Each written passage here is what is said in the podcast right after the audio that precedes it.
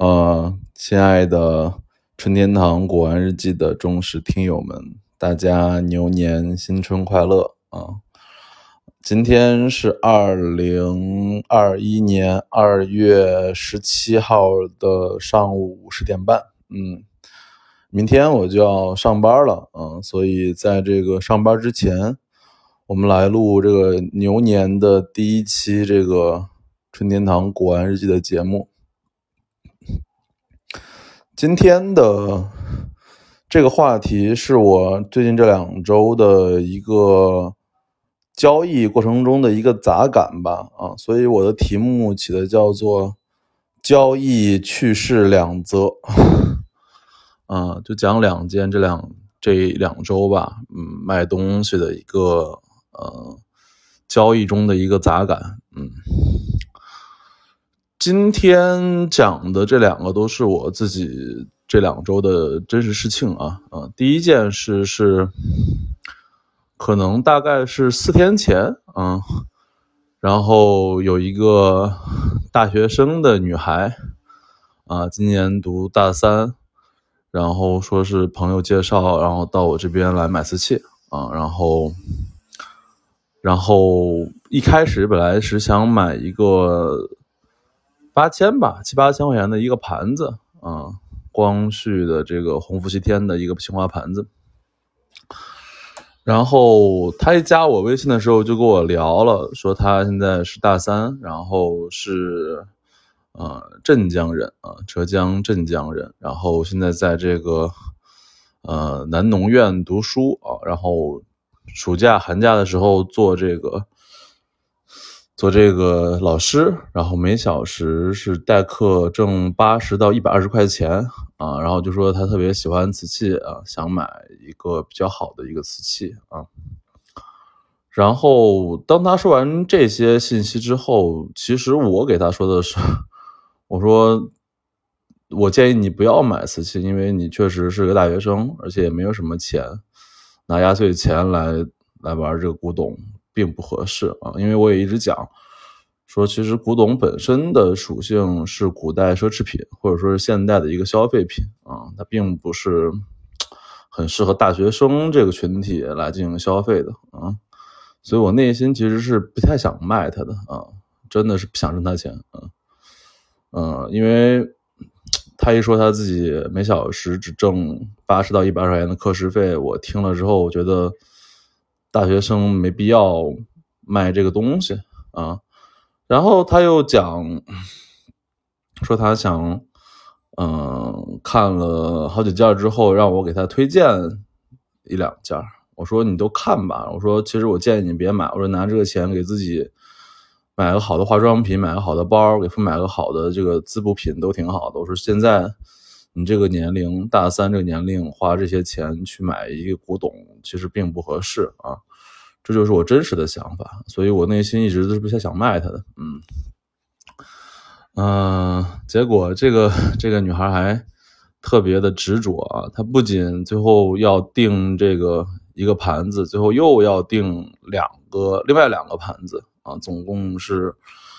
啊一万四千块钱啊。我内心其实挺挺纠结的，因为客观的说，我肯定能挣到钱啊，但是又想到他，啊，辛苦代课，一个大学生来我这儿买瓷器，然后又买这么贵、这么多的瓷器，我确实有点儿啊，有点不舒服，就是觉得，啊，挣人家这个钱感觉有点不合适，因为毕竟是个大学生啊。然后，于是我就说说那个，说实在说不要买我的东西。我说，因为我说你大学生，我不想挣你的钱，因为你才刚大三，还要后面还有很多事情要办，然后你也不挣钱。然后结果听一听我拒绝他之后，他又把他爸拉到那个微信群里面。然后又要再加买一个这个四万五千五百块钱的一个康熙青花罐子，总共价格到了六万块钱。我内心是有点崩溃的吧，就是因为我已经其实说的很清楚了，说因为你是大学生，你不挣钱，你虽然很喜欢瓷器，但是现在这个东西已经远远超出你的消费等级了。然后你又拉你父亲来说，说你确实有这个资格或能力来买这些瓷器。我其实知道你可以买，没问题。但是可能作为我来说，嗯，我并不以国安为生啊，我并不以国安为生，所以我不想去引导这种。提前这种超支消费的观点啊，所以当他把他拉到群里面的时候，说要再加买这个四万五千块钱的罐子的时候，我就没有再回复了啊，没有再回复了。就是说，我说不用哈，我说那个知道你们的心意了，但是我不用了哈，就是不想不想卖，不想卖，嗯。然后结果当我说完这话之后，我就没有再回复他的消息了。然后从大概上周天开始吧，周天、周一周二、周三，又连续给我发了有二三十条的微信啊，就是一定要买，说说可以直款来买这东西，说相信他一定可以买，然后说他真心喜欢，也真心想要。我内心非常纠结啊，客观的说，我当然愿意卖东西喽，这是因为我也是一个。呃，图利者吧，啊，但是我内心又觉得卖给一个大三的女大学生卖这么多这么贵的东西，是不是好的？是不是正面的这样的一个影响啊？而且我是不是真的需要卖给他？因为我自己当然希望我的客户是一个嗯成年人，而且有自己的判断力和这个经济实力的一个独立的一个判断者。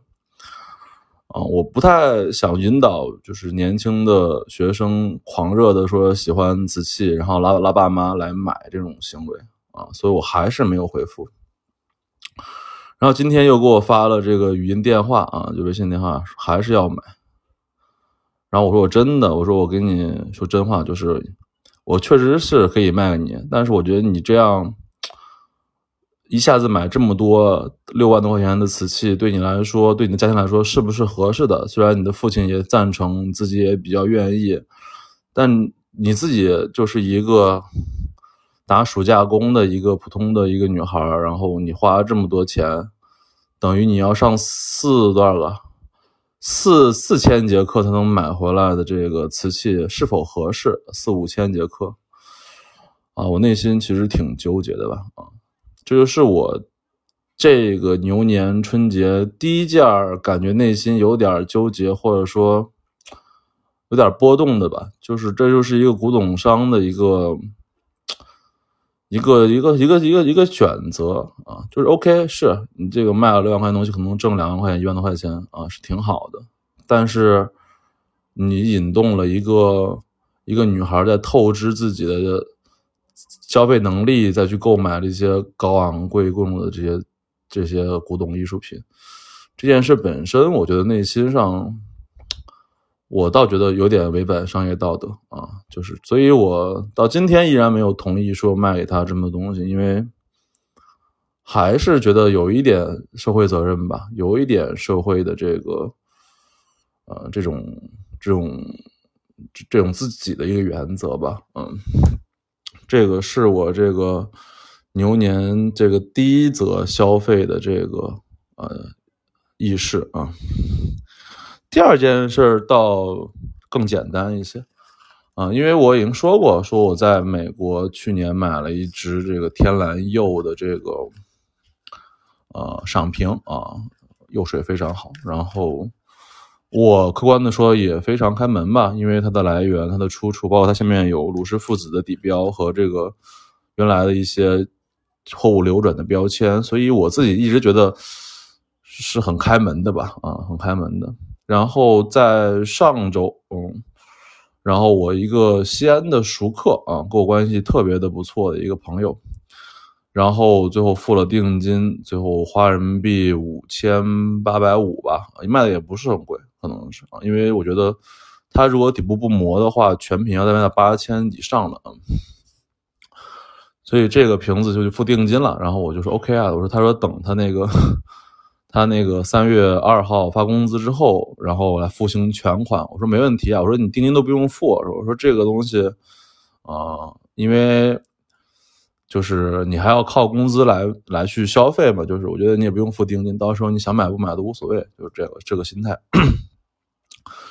然后昨天晚上他倒给我发了一个微信啊，他还挺不好意思的，先给我发了一个红包，两百块钱，嗯，我没要啊，抽口烟。然后说那个春天哥说我不是不信任你啊，但是我去遇见上找两个老师来看啊，他把两个老师，一个是左联嘛，一个是王雪涛的这个鉴定的截图发给我，两个老师都说是现代仿品嘛，我内心很平和的，我就说那就不买啊，那就不买啊，然后他又给我解释了半天，说不是不信任呐，说这只是想那个这东西五千多块钱就挺贵的，去看一看。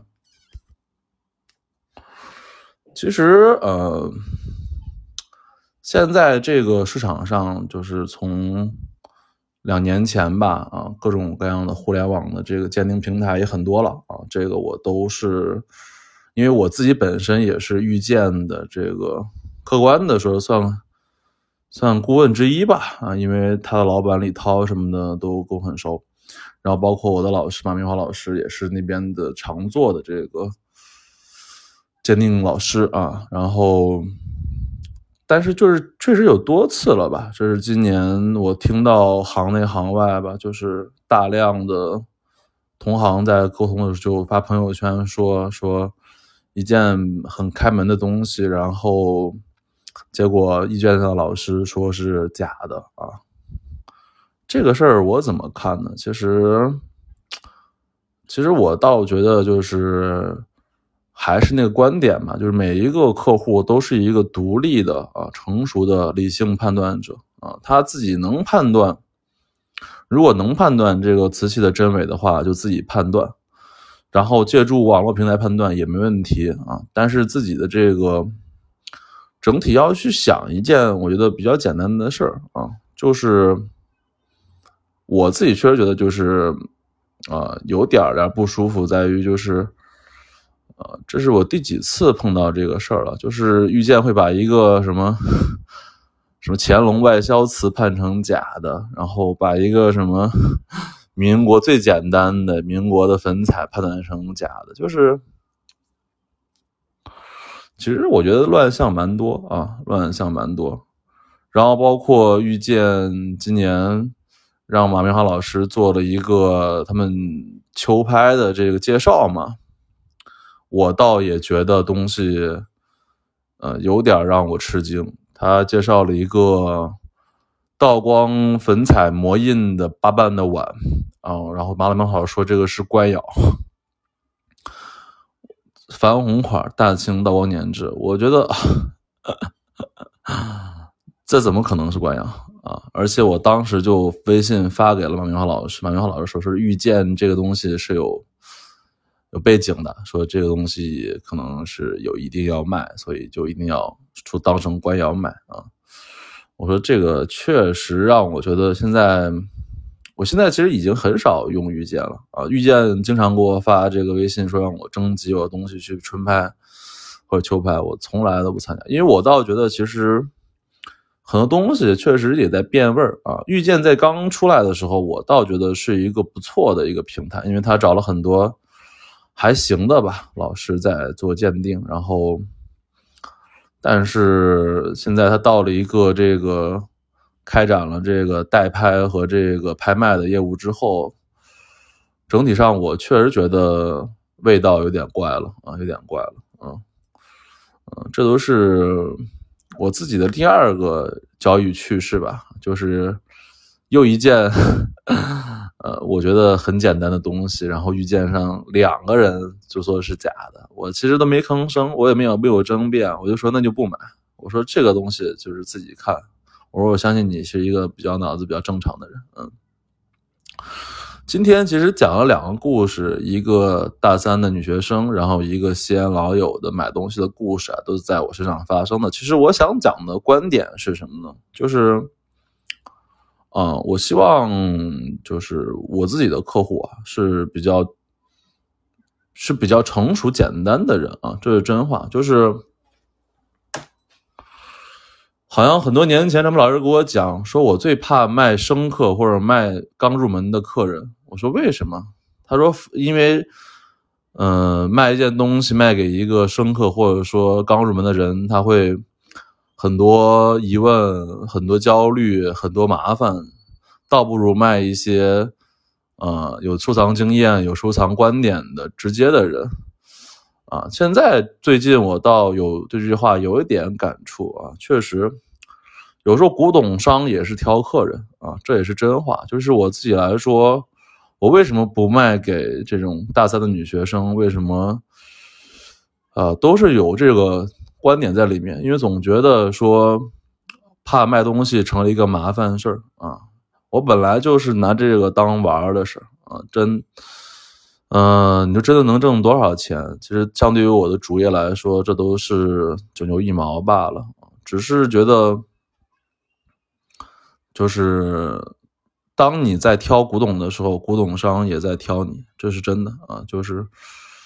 我确实喜欢呃呃有收藏经验的客户啊，这也是真话。现在基本上，嗯，我去年卖了有。大量的光绪官窑和江阴瓷业，其实，啊，大量都是熟客和这种资深收藏者买走了。我倒觉得简单啊，好吧，今天就讲两件我的这个最近交易的议事两则啊，给大家听听啊，这都是我自己的观点，也不代表任何的偏向性啊。物件开门不解释，春天堂藏词。